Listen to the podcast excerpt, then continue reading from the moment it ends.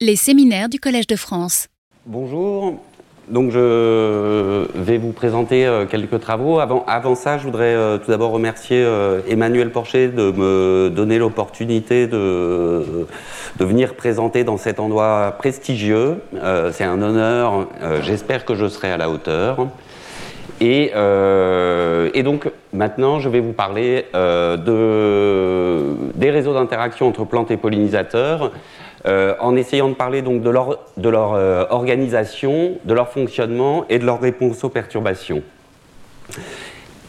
Alors, je repars de cette euh, orchidée de, Madagascar que vous avez déjà vue, qui est vraiment le, le symbole de cette coévolution entre plantes et pollinisateurs, euh, coévolution extrêmement euh, fine entre une espèce de, de, plante et une espèce de pollinisateur. Et ce, cet, cet, exemple, il, a, il, est assez représentatif en fait de euh, la façon dont beaucoup de biologistes de la pollinisation ont vu les interactions plantes-pollinisateurs pendant assez longtemps. Je, vous mets juste une citation d'un papier qui, qui, illustre ça et qui dit donc que les, fleurs de chaque espèce sont adaptées en termes de forme, en termes de structure, en termes de couleur, en termes d'odeur aux euh, agents euh, euh, pollinisateurs particuliers desquels ils dépendent. Et que en, évoluant ensemble, ces plantes et ces pollinisateurs deviennent de plus en plus finement adaptés les uns aux autres, avec leurs leur particularités adaptées à la particularité de chacun. Et donc cette idée de, coévolution extrêmement forte entre plantes et pollinisateurs, si on la transfère à l'échelle des communautés, c'est-à-dire des ensembles d'espèces qui sont présents à des endroits donnés, on s'attend à avoir euh, quelque chose comme ça, c'est-à-dire à chaque fois, à chaque plante correspond un pollinisateur ou un petit groupe de pollinisateurs extrêmement euh, adapté à cette, euh, à cette plante. Et donc cette vision, en fait, elle a été euh, un peu remise en question dans les années 90 euh, avec l'essor de l'écologie des communautés qui, en regardant euh, bah, l'ensemble des espèces à un endroit donné, à un moment donné, s'est aperçu, et aux interactions qu'il y a entre ces espèces, se sont aperçus qu'en fait, ces, relations spécialistes-spécialistes, elles existent, mais elles sont clairement pas la norme. Et euh, la norme, c'est plutôt euh, du généralisme. Euh, donc beaucoup d'espèces qui vont, pour les pollinisateurs, visiter énormément d'espèces de plantes et beaucoup d'espèces de plantes qui vont être visitées par énormément d'espèces de pollinisateurs. Alors ça, ça change forcément la, façon dont on représente et même dont on se, se représente et la façon dont on réfléchit à ces communautés en passant de euh, ces, interactions, ces couples d'interactions, à un réseau d'interactions, où on a du généralisme. Alors, euh, je vais donc me focaliser sur ces réseaux d'interaction et je vais vous présenter euh, trois études auxquelles j'ai pu participer. Euh, dans une première étude, euh, on s'est intéressé euh, à, décrire un petit peu ces, réseaux d'interaction et on verra dans cette étude à quel point donc on a des représentations qui sont assez statiques, mais en fait, dans, la, dans la nature, ces réseaux sont extrêmement dynamiques, aussi bien dans l'espace que dans le temps. une, une, autre chose importante des réseaux d'interaction, c'est que ils permettent de, comprendre les dépendances entre espèces, c'est-à-dire que, bien sûr, ce, pollinisateur dépend de sa plante euh, et dépend des autres plantes qu'il euh, va aller visiter, mais quelque part, cette plante, elle peut aussi dépendre de cette autre plante parce qu'elle partage un pollinisateur. Donc on a comme ça des interdépendances en espèces qui ne sont pas juste directement euh, d'une espèce à une autre, mais d'interaction en interaction. On peut avoir des dépendances entre espèces, et on verra ça dans le cas de la pollinisation des cultures. Et le corollaire un petit peu de ça, c'est que ces réseaux, ils permettent euh, assez bien de comprendre comment est-ce que des perturbations peuvent ou non se propager euh, dans les communautés, à quel point est-ce que la structure de ce réseau, est-ce que si je perturbe cette plante, est-ce que la perturbation va se propager de proche en proche et affecter l'ensemble du réseau, ou bien est-ce que cette structure va faire que ma perturbation, elle va rester tamponnée dans une petite partie du réseau? Alors, la première étude, donc, où euh, euh, nous allons voir un petit peu ces, histoires de, variations spatiales et temporelles, euh, c'est une étude qui est issue de la thèse de Vincent Lefebvre, qui était encadrée par deux enseignants-chercheurs du muséum, Claire Villemont et Christophe Daugeron. Claire Villemont, spécialiste des hyménoptères, et Christophe Daugeron, spécialiste des diptères. Vincent lui-même était spécialiste des coléoptères, donc ça faisait une bonne équipe. Moi, je ne suis pas vraiment spécialiste des insectes, mais plus dans l'analyse. Et euh, j'ai eu la chance de participer euh, à, cette, euh, à, cette, étude. Alors, cette étude, elle se passe dans le parc national du Mercantour.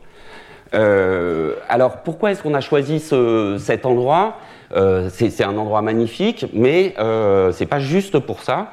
C'est aussi parce que c'est un endroit qui est dans la montagne, avec euh, du coup euh, euh, la montagne, on va avoir avec l'altitude des changements de, température et donc de conditions environnementales très forts dans de, petits espaces, ce qui fait que ça nous permet, sans aller très très loin, d'avoir des conditions environnementales très différentes sans trop se déplacer. Donc d'échantillonner des choses très différentes sans trop se déplacer. Donc vous voyez, les, on a choisi 13 sites ici, et qui étaient euh, entre 900 mètres et 2600 mètres d'altitude, et entre ces deux altitudes, vous avez une différence d'environ 11 degrés de température moyenne, donc c'est des conditions environnementales très différentes. Donc vous avez ici des photographies qui ont été prises sur les différentes prairies que l'on a échantillonnées donc des prairies euh, de basse altitude jusqu'à des prairies de euh, très haute altitude. Alors comment est-ce qu'on s'y prend euh, pour, pour, échantillonner ces, réseaux d'interaction Nous, ce que nous avons fait, c'est la, méthode des transects. Alors qu'est-ce qu'un transect on, on, va dans une prairie et puis on va tirer une ficelle d'une longueur donnée et puis ce qu'on va appeler un transect, et ensuite, on va parcourir ce transect lentement et collecter tous les insectes que l'on voit en train de butiner une fleur. Donc on les collecte euh, soit au filet à papillons, soit avec des petits aspirateurs à insectes, soit avec euh, des pots à cyanure. Euh, on prend l'insecte comme ça, on le capture. Et chaque insecte capturé, on va le mettre dans une petite boîte, on va noter sur quelle fleur est-ce qu'on l'a récolté, et puis, on ira identifier, donc mettre un nom sur cette espèce d'insecte euh, au laboratoire. Donc, ces 13 prairies, on les a suivies, enfin Vincent les a suivies, vous pouvez le voir ici en train de faire un transect. Euh, on, les a suivies de euh, mai à juillet, toutes les deux semaines, et chaque session d'observation, on faisait quatre transects de le matin, de l'après-midi, pour voir un petit peu ce qu'il y avait comme, comme pollinisateurs et quelles étaient leurs interactions. Donc, voici euh, une partie euh, du réseau d'interaction que, Vincent a collecté, donc plus de 5500 euh, interactions, 5500 individus d'insectes qui ont été capturés sur des fleurs, donc une très grande diversité, plus de, enfin, plus de 520 espèces de pollinisateurs, plus de 100 espèces de plantes. Et puis donc quelque chose d'assez qui apparaît comme ça assez complexe. Si les couleurs ici, elles représentent les ordres d'insectes, donc vous avez ici les hyménoptères, le groupe donc des abeilles, ici le groupe des mouches en bleu, le groupe des coléoptères, des scarabées, et puis, euh, ben, manquent les lépidoptères qui ne sont pas sur ce, euh, graphique-là, et puis deux autres ordres, les neuroptères et le groupe des punaises aussi, qu'on n'a pas représenté sur ce, euh, réseau. Alors ce réseau, il est assez incroyable parce que vraiment, toutes les espèces ont été identifiées jusqu'à l'espèce, et ça grâce donc à Vincent, Christophe et Claire qui avaient des compétences extrêmement précises et pointues là-dessus. Donc c'est un gros travail. Il ne suffit pas d'aller dans les champs et de collecter des, insectes euh, comme ça. Après, il y a un énorme travail euh, d'identification. Alors, si on regarde ces réseaux, on les simplifie un peu, on regroupe toutes les espèces de pollinisateurs en fonction de leurs ordres. Euh, donc vous avez ici les, différents ordres, que, les couleurs qui correspondent aux différents ordres. Et vous avez ici nos 13 sites qui sont euh, rangés par altitude, avec euh, les altitudes les plus basses, et puis au fur et à mesure, vous montez jusqu'au sommet, jusqu'à un peu plus de 2600 mètres. Et ce qu'on voit tout de suite, c'est que la composition de ces réseaux d'interaction change drastiquement avec l'altitude avec des réseaux de basse altitude qui sont composés de façon relativement équilibrée d'hyménoptères, euh, de diptères, de coléoptères et de lépidoptères, des papillons. Et puis plus on monte, plus le groupe des diptères, le groupe des mouches, devient complètement dominant euh, dans la pollinisation. Donc ce, résultat de, plus de mouches dans des endroits plus froids, en, altitude, en fait, c'est quelque chose qu'on va retrouver aussi le long des gradients latitudinaux. C'est-à-dire que plus on va vers le nord, plus les réseaux de pollinisation sont dominés par les mouches. Alors là, on regarde dans l'espace. Maintenant, on peut regarder un petit peu ce qui se passe euh, dans le temps. Et donc ici, vous avez euh, six sites que l'on a, six des sites, euh, des 13 sites qu'on a échantillonnés. Vous avez ici les dates en jour julien. Donc ici, ça correspond à la mi-mai et ici à la fin juillet. Et vous avez donc le nombre, l'abondance par jour et par transecte des différents ordres d'insectes en couleur. Et ce que vous pouvez voir, c'est que les hyménoptères en jaune et les diptères en bleu sont actifs les premiers et à peu près en même temps, et puis suivis des coléoptères en vert et enfin des papillons qui arrive plus tardivement et qu'on a loupé un peu, euh, mais Vincent avait quand même besoin de vacances.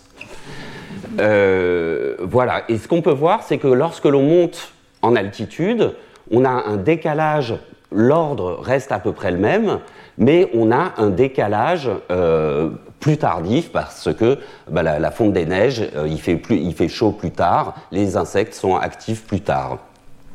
On revoit bien aussi que, au fur et à mesure qu'on monte en altitude, les diptères en bleu deviennent dominants, ça devient la courbe la plus haute, alors que ici, diptères, hyménoptères et coléoptères sont à peu près euh, équivalents en termes de nombre d'interactions qu'ils font dans le réseau. Donc là, on, voit un petit peu cette séparation de niche dont parlait euh, Emmanuel Porcher, séparation de niche dans le temps. Les euh, différents insectes ne sont pas présents, les différents ordres d'insectes ne sont pas actifs exactement au même moment dans la saison. Alors, on peut zoomer sur ce qui se passe à l'intérieur des diptères. Donc ici, pour quatre familles euh, de diptères, les quatre familles principales, et là encore, en fait, euh, ce dont on s'aperçoit, c'est que ces différentes familles sont actives à des moments euh, différents. Donc elles se partagent le temps euh, au cours de la saison. Et donc on, on pourrait descendre encore à l'intérieur de chaque famille et on aurait ce même patron où chacun se trouve un moment d'activité qui lui est propre. Alors ensuite, donc on voit que dans l'espace, euh, les différents groupes de pollinisateurs sont pas les mêmes. On a les mouches qui sont en haut, des choses qui sont plus diversifiées en bas. On voit que dans la saison, euh, les, différents groupes de pollinisateurs se partagent les moments où ils sont actifs. Et si on s'intéresse à ce qui se passe à un moment donné, à une altitude donnée, euh, ce à quoi on arrive, c'est que les différents ordres de pollinisateurs se partagent les espèces de plantes euh, de façon plus forte que ce qu'on pourrait attendre au hasard. Alors ici, c'est représenté avec donc l'ensemble des hyménoptères et vous voyez que vous avez toute une partie de plantes qui sont uniquement visitées par les hyménoptères, des plantes qui sont majoritairement visitées par les hyménoptères, deux plantes ici qui sont visitées que par les coléoptères, des plantes qui sont visitées que par les mouches et des plantes qui sont majoritairement visitées euh, par des mouches. Donc, on a à peu près 40% euh, sur l'ensemble de nos sites, en moyenne, 40% des plantes qui sont euh, majoritairement visitées par des diptères, 35% euh, des plantes qui sont majoritairement visitées par des hyménoptères, 4% par des coléoptères et le reste qui sont visitées de façon plus partagée, plus équilibrée entre les différents groupes. Donc là encore, si on, si on zoome sur le, à l'intérieur du groupe des diptères, c'est la même chose, c'est-à-dire entre, par exemple, ces deux familles, entre les ampidinés et les mucidés, on voit bien que les, ces deux familles de mouches ne viennent pas visiter les mêmes espèces de plantes. Euh, de la même manière, entre les cirfes et les ampididés, euh, vous voyez qu'il y a une certaine ségrégation euh, des, plantes qu'ils visitent. Donc, en, conclusion de, cette partie, ce qu'on peut voir ici, c'est que ces, réseaux plantes pollinisateurs sont dynamiques, dynamiques dans l'espace, euh, vous n'avez pas les mêmes compositions de pollinisateurs suivant les endroits où vous vous trouvez, et ça c'est relié aux conditions environnementales euh, qui vont euh, sélectionner certains groupes de pollinisateurs plus que d'autres. Mais ils sont aussi dynamiques dans le temps, au cours de la saison, avec des groupes de pollinisateurs qui vont être actifs en début de saison, des groupes de pollinisateurs en milieu de saison, des groupes de pollinisateurs en fin de saison. Donc il faut vraiment euh, voir, ici vous avez euh, des, plantes et si on pense à leur période de floraison le long de euh, soit l'altitude, enfin soit leur aire de distribution le long de l'altitude ou leur période de floraison le long de la saison, il faut imaginer que donc les interactions sont possibles entre pollinisateurs qui sont présents aux mêmes endroits, actifs au même moment, et que ça, ça change dans le temps et dans l'espace. L'autre chose que l'on a pu mettre en évidence, c'est que euh, au-delà de, euh, ces, dynamiques euh, spatiales et temporelles, les interactions entre groupes de plantes et groupes de pollinisateurs sont structurées par groupes taxonomiques.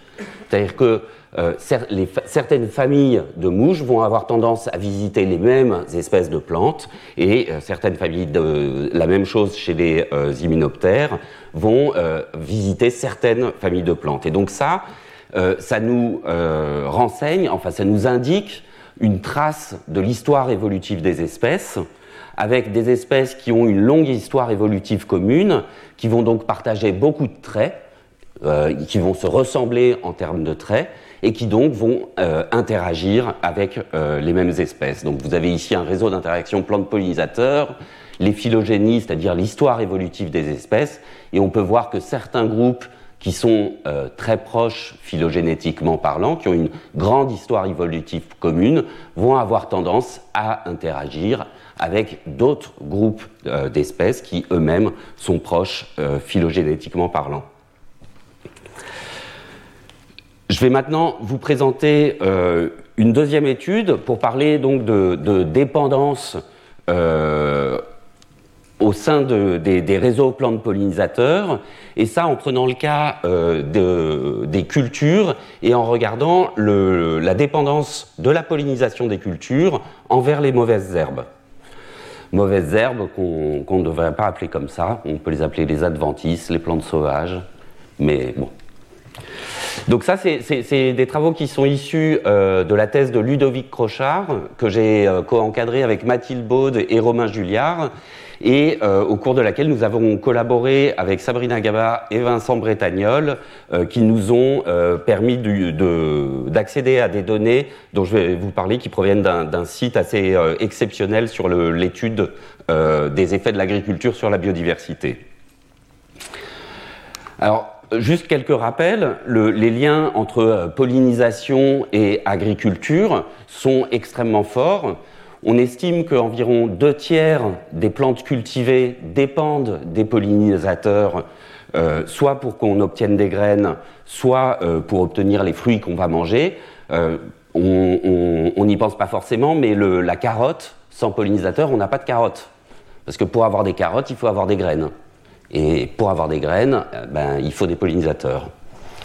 Euh, alors ces deux tiers des espèces cultivées, euh, ça représente moins en termes de tonnage, en termes de production agricole. ça représente uniquement un tiers de la production agricole parce que les céréales, qui représentent un, fort tonnage de production agricole, sont eux pollinisés par le vent. Alors, moi, je vais euh, m'intéresser euh, au, colza, dont Emmanuel Porcher a déjà parlé, donc qui est une culture qu'on dit à floraison massive, c'est-à-dire que pendant un, laps de temps assez court, elle va à la fois produire des ressources extrêmement importantes pour les pollinisateurs, mais aussi nécessiter une pollinisation assez forte pour, le, pour la production des graines de colza. Alors, si on prend le, si on imagine euh, le colza euh, et ses pollinisateurs, euh, si on prend un des pollinisateurs du colza une année donnée, disons ce bourdon, ce bourdon provient d'individus qui ont, comme, la majorité des espèces de pollinisateurs sont annuels, ce bourdon provient d'individus qui ont vécu l'année d'avant. Ce pollinisateur, l'année d'avant, la même espèce, il est allé se nourrir sur quelque chose. Donc sans doute, il est allé se nourrir sur du colza également, mais peut-être est-il allé euh, visiter d'autres espèces de plantes, par exemple les adventices du colza, ou alors il est allé visiter du tournesol, avec les adventices qui sont euh, dans les champs de tournesol, ou alors d'autres espèces de plantes. Donc si on considère, on voit bien ici que probablement le colza, en fournissant des ressources alimentaires à ce pollinisateur, lui permet, de se reproduire, ce qui, en retour, va permettre de polliniser le colza l'année d'après. Donc on peut avoir comme ça euh, un effet de cette ressource de colza euh, sur la pollinisation du colza l'année d'après. Alors on peut essayer de quantifier ça euh, quelle est la part, quelle est l'importance du colza pour la pollinisation du colza de l'année d'après. Et pour ça, comment est-ce qu'on va faire En faisant quelques hypothèses euh, qui, simplifient les choses, euh, on peut regarder quelle est la part du colza dans le régime alimentaire de ce bourdon. Si, ce bourdon visite énormément le colza par rapport aux autres sources, la part du colza dans l'alimentation du bourdon est très importante. Et ici, si ce bourdon visite énormément le colza par rapport aux autres pollinisateurs, la part, l'importance de ce pollinisateur dans la pollinisation du colza est importante. Donc une forte importance du colza dans euh, l'alimentation de ce pollinisateur, multipliée par une forte importance de ce pollinisateur dans la pollinisation du colza, fait que le colza ici est très important pour la pollinisation du colza l'année d'après. Donc on peut faire ça pour l'ensemble des ressources, calculer ça pour l'ensemble des ressources, calculer ça pour l'ensemble des pollinisateurs, et donc savoir quelle est l'importance des ressources de l'année d'avant pour maintenir la communauté de pollinisateurs du colza. Alors ça, nous l'avons étudié euh, dans une zone atelier qui est un, euh, dispositif du CNRS qui permet de suivre sur le long terme des zones euh, avec des questions relatives à la biodiversité. cette zone atelier ici, c'est une zone atelier qui est dans les Deux-Sèvres et qui est focalisée sur les liens entre agriculture et biodiversité. Donc c'est une zone d'environ 400 km, dont 75% euh, est de la surface cultivée. Les principales euh, cultures sont les céréales, le colza, la luzerne, des prairies et du tournesol.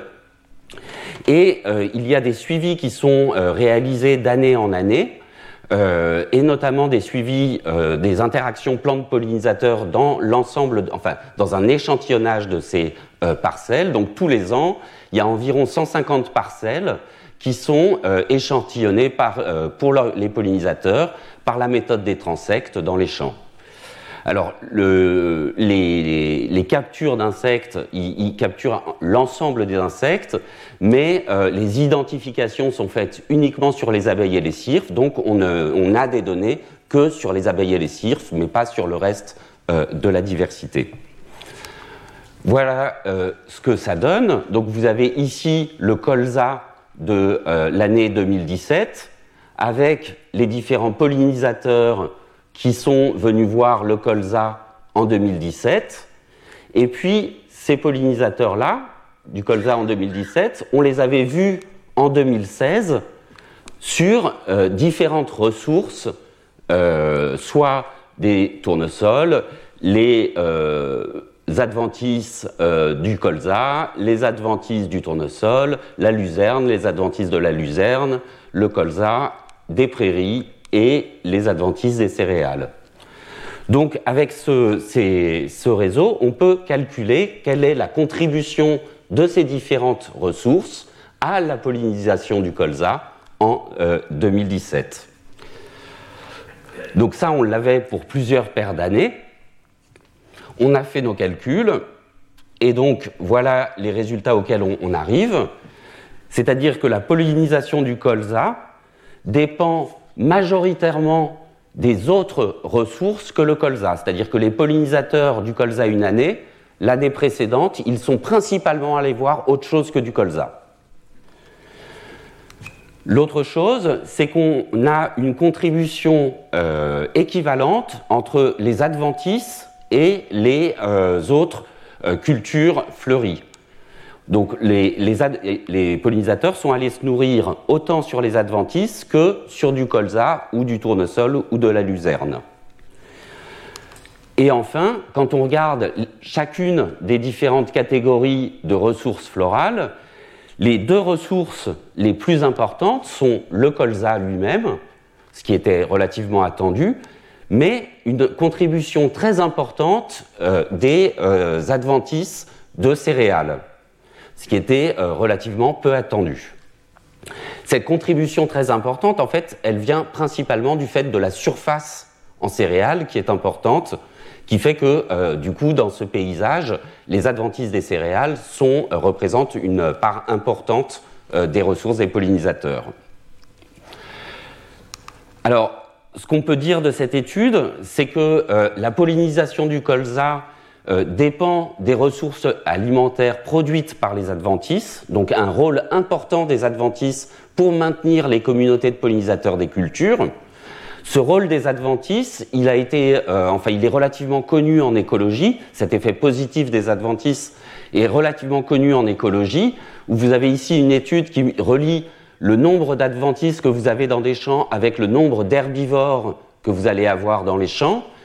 Ce nombre d'herbivores étant lui-même relié au nombre de parasitoïdes que vous allez avoir dans les champs, ces herbivores sont aussi reliés au nombre de prédateurs et le nombre d'adventices fleuris est relié au nombre de pollinisateurs que vous allez avoir euh, dans les champs. C'est relativement euh, attendu parce que euh, les, plantes étant à la base des chaînes alimentaires, si vous enlevez, la base des chaînes alimentaires, vous n'avez plus grand-chose euh, au-dessus. L'autre chose que l'on peut sortir de cette étude, c'est que les pratiques agricoles dans les champs de céréales affectent la pollinisation des cultures qui en ont besoin. On a vu que les adventices dans les champs de céréales euh, représenter une part importante des ressources des pollinisateurs du colza. Donc ce que ça veut dire, c'est que euh, lorsque l'on...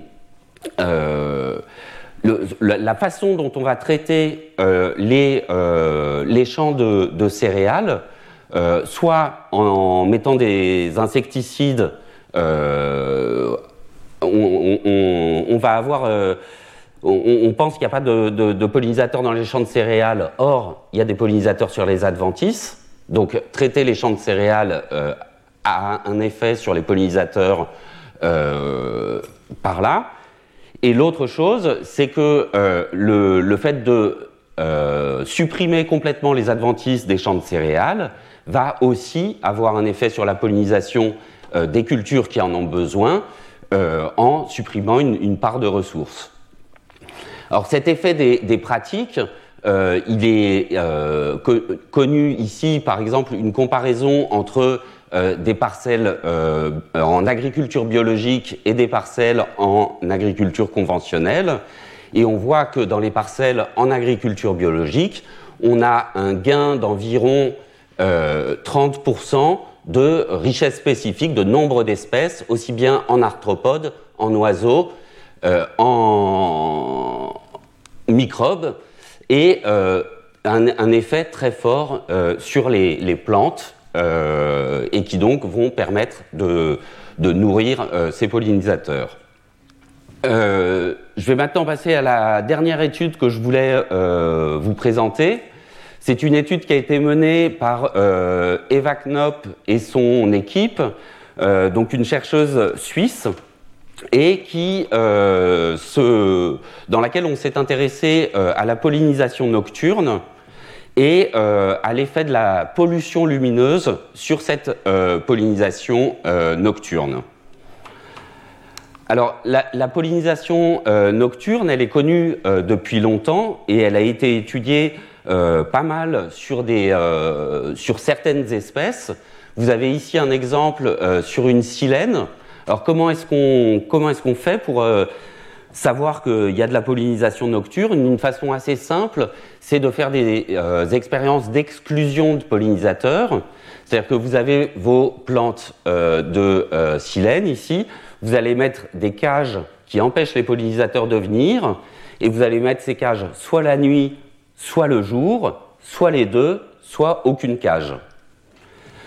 Ici, vous avez le nombre de graines qui sont produits par la silène lorsque les pollinisateurs peuvent venir que la nuit. Ici, lorsque les pollinisateurs peuvent venir que le jour. Ici, lorsque les pollinisateurs peuvent venir de jour comme de nuit. Et ici, lorsque aucun pollinisateur peut venir. Ce que l'on peut voir clairement ici, c'est que la silène est pollinisée la nuit, qu'on a un bon succès reproducteur lorsque les pollinisateurs de nuit sont là, un succès reproducteur équivalent que euh, lorsque c'est de jour comme de nuit, et par contre, lorsque la pollinisation est uniquement le jour, en fait, on voit qu'on n'a quasiment pas de pollinisation, vu que le niveau n'est pas différent de, euh, des silènes qui étaient sous cage euh, de jour comme de nuit. Donc ces études, elles nous montrent bien qu'il y a des plantes qui sont pollinisées la nuit. Par contre, comment est-ce que ça, euh, s'organise à l'échelle des communautés euh, ou euh, sous la forme de réseaux d'interaction Donc ça, il n'y avait pas grand-chose qui était connu sur ce sujet.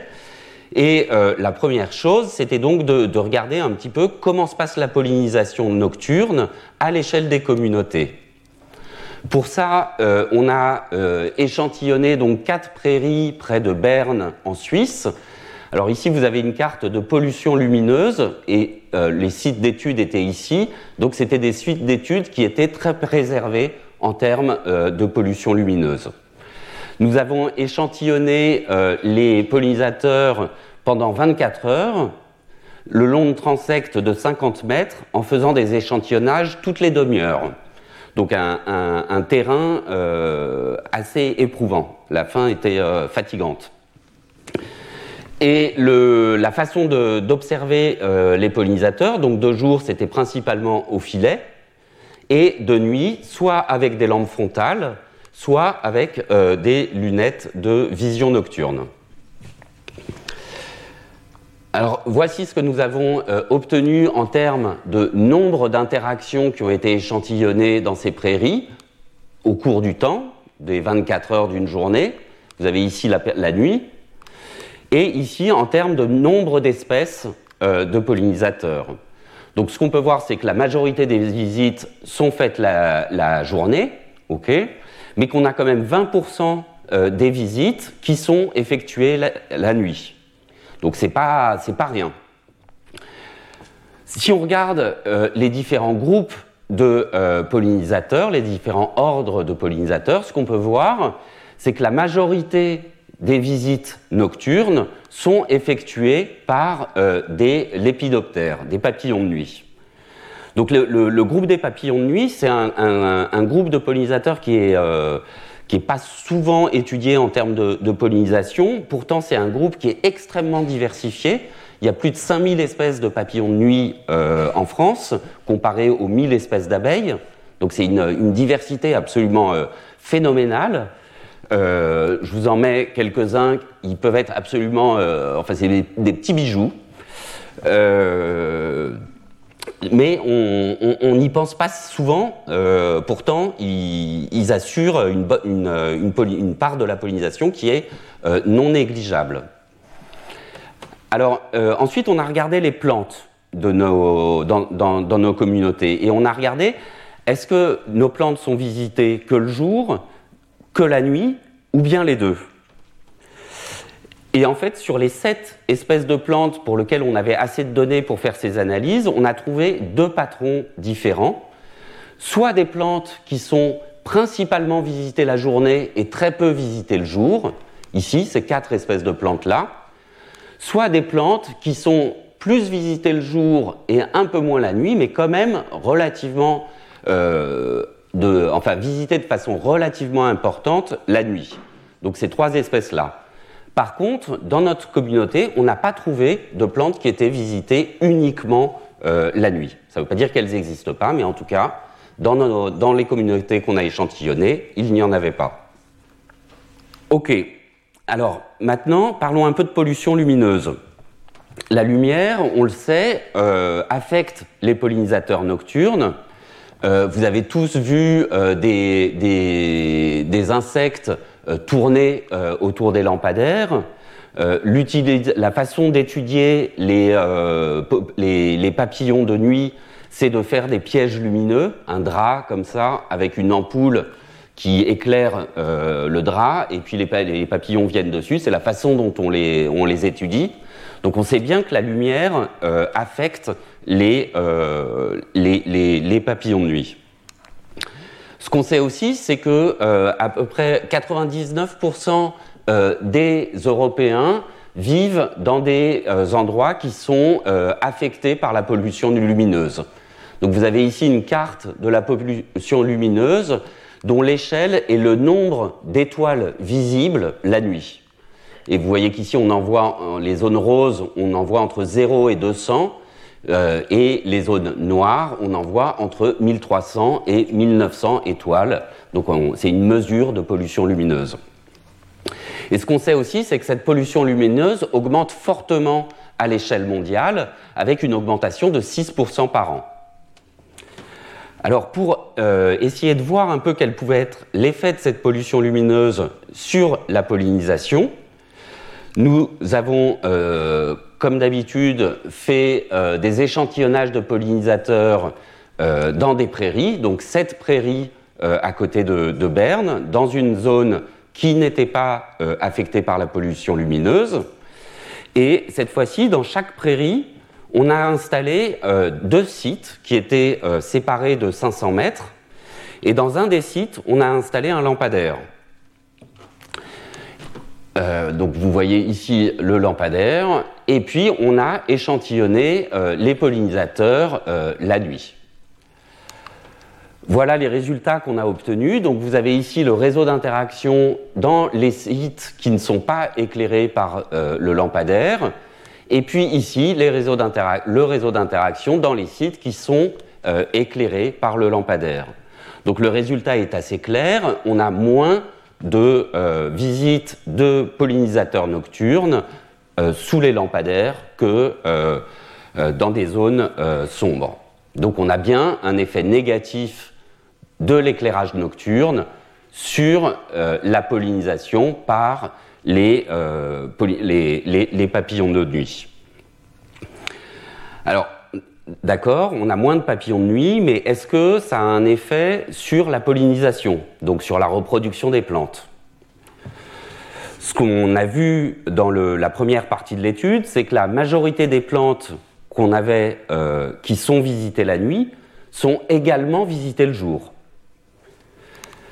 Donc on est dans un système où on a un effet négatif de la pollution lumineuse sur les papillons de nuit, les papillons de nuit devraient avoir un effet positif sur la reproduction des plantes, mais ces mêmes plantes sont visitées euh, par des, pollinisateurs de jour.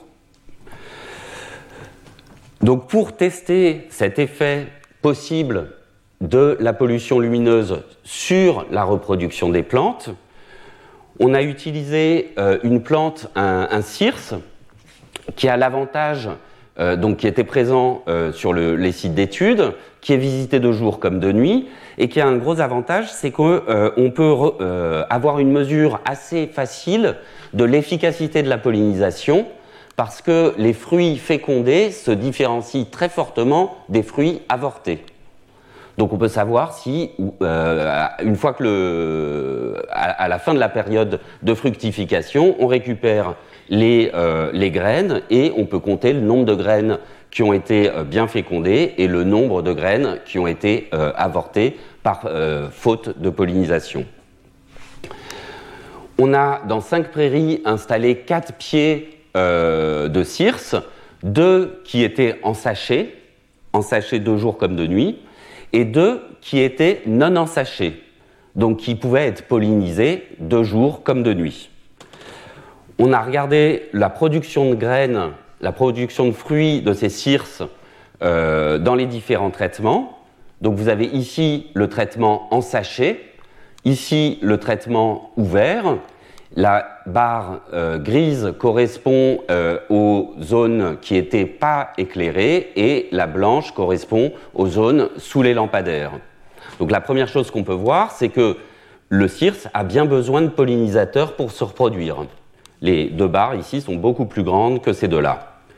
Par contre, ce qu'on peut voir, c'est qu'on a quand même une différence ici entre euh, les circes qui étaient sous les lampadaires et les circes qui n'étaient pas sous lampadaire, avec une diminution de 13% de la production de fruits pour les circes qui étaient euh, sous les lampadaires. Donc ce que ça veut dire, ça, c'est que cet effet négatif sur les communautés de pollinisateurs nocturnes, ça se traduit bien par une diminution de la production de fruits du circe, et ça malgré la visite des pollinisateurs diurnes. Donc on n'a pas une enfin on a une complémentarité pardon entre pollinisation nocturne et pollinisation diurne. La pollinisation nocturne ne peut pas être remplacée complètement par la pollinisation diurne. Très bien, donc on a bien l'effet du lampadaire qui passe sur les papillons de nuit, qui passe sur la plante, mais pourquoi est-ce qu'il n'irait pas jusque-là? Si la plante se reproduit euh, moins, on peut imaginer qu'à terme, euh, sa population va diminuer. Si sa population diminue, ça va faire moins de ressources aussi pour les pollinisateurs diurnes. Comment est-ce qu'on peut euh, tester ça?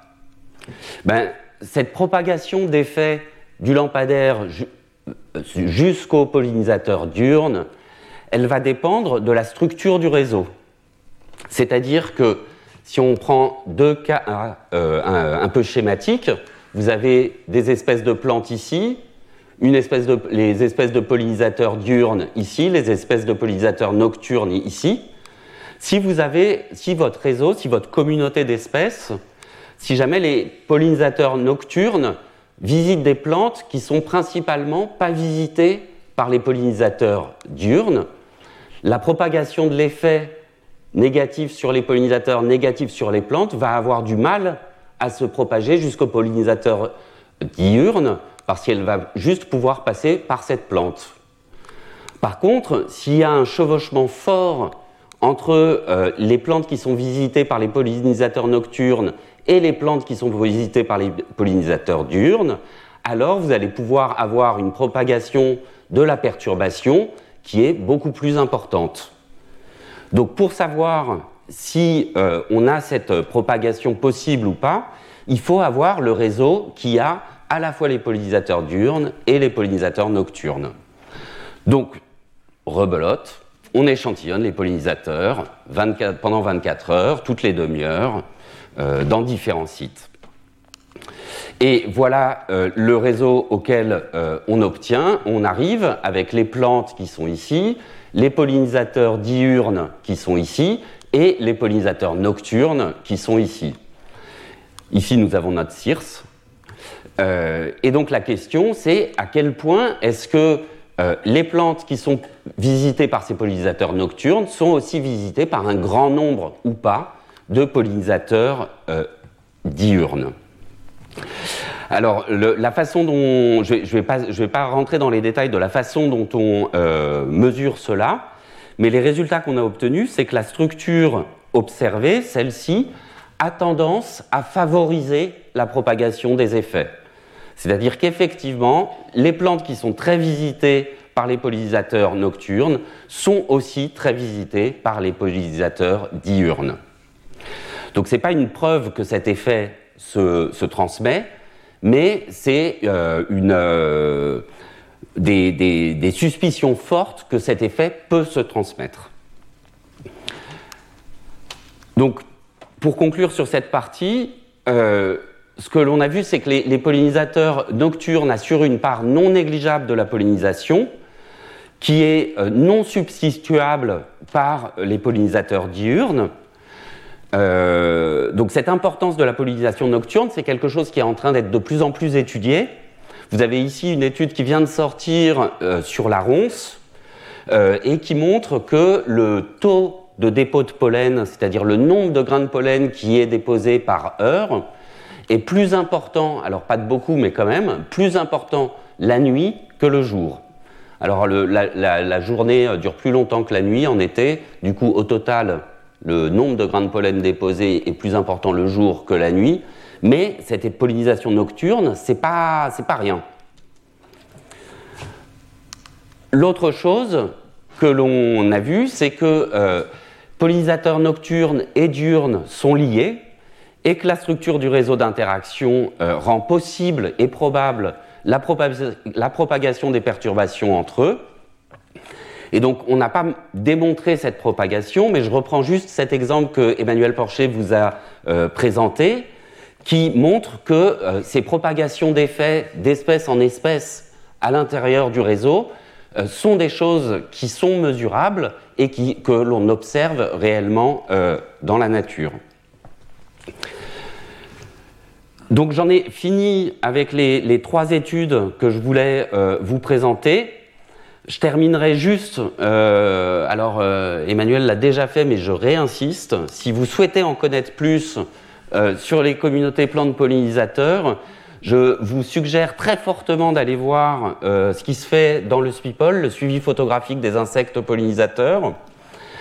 Je vous montre juste, donc Emmanuel a déjà expliqué le protocole, vous a montré la beauté de ce à quoi on, se confronte. Hein. Euh, et puis, euh, donc ici, vous avez euh, une carte qui représente les collections qui ont été faites, donc les points de 20 minutes, les sessions d'observation de 20 minutes qui ont été faites à travers la France. De ces sessions d'observation, on peut estimer ici les interactions qu'il y a entre différents groupes de pollinisateurs et les plantes. Donc on peut reconstruire ces réseaux d'interaction à partir de ces données. Et on peut faire d'autres types d'analyses. Par exemple, ici, une analyse où euh, nous avons regardé les pollinisateurs des euh, pissenlits et euh, nous avons juste sélectionné les collections qui étaient faites sur les pissenlits et on les a classées en deux catégories. Celles qui étaient avec plus de 10% d'urbanisation dans un rayon de 500 mètres des collections, celles qui étaient avec moins de 10% d'urbanisation autour des collections, et on peut voir la différence euh, de composition et d'abondance des pollinisateurs. Donc c'est vraiment un moyen d'étudier euh, les pollinisateurs euh, sur l'ensemble du territoire. Et je vais m'arrêter là. Je vous remercie pour votre attention.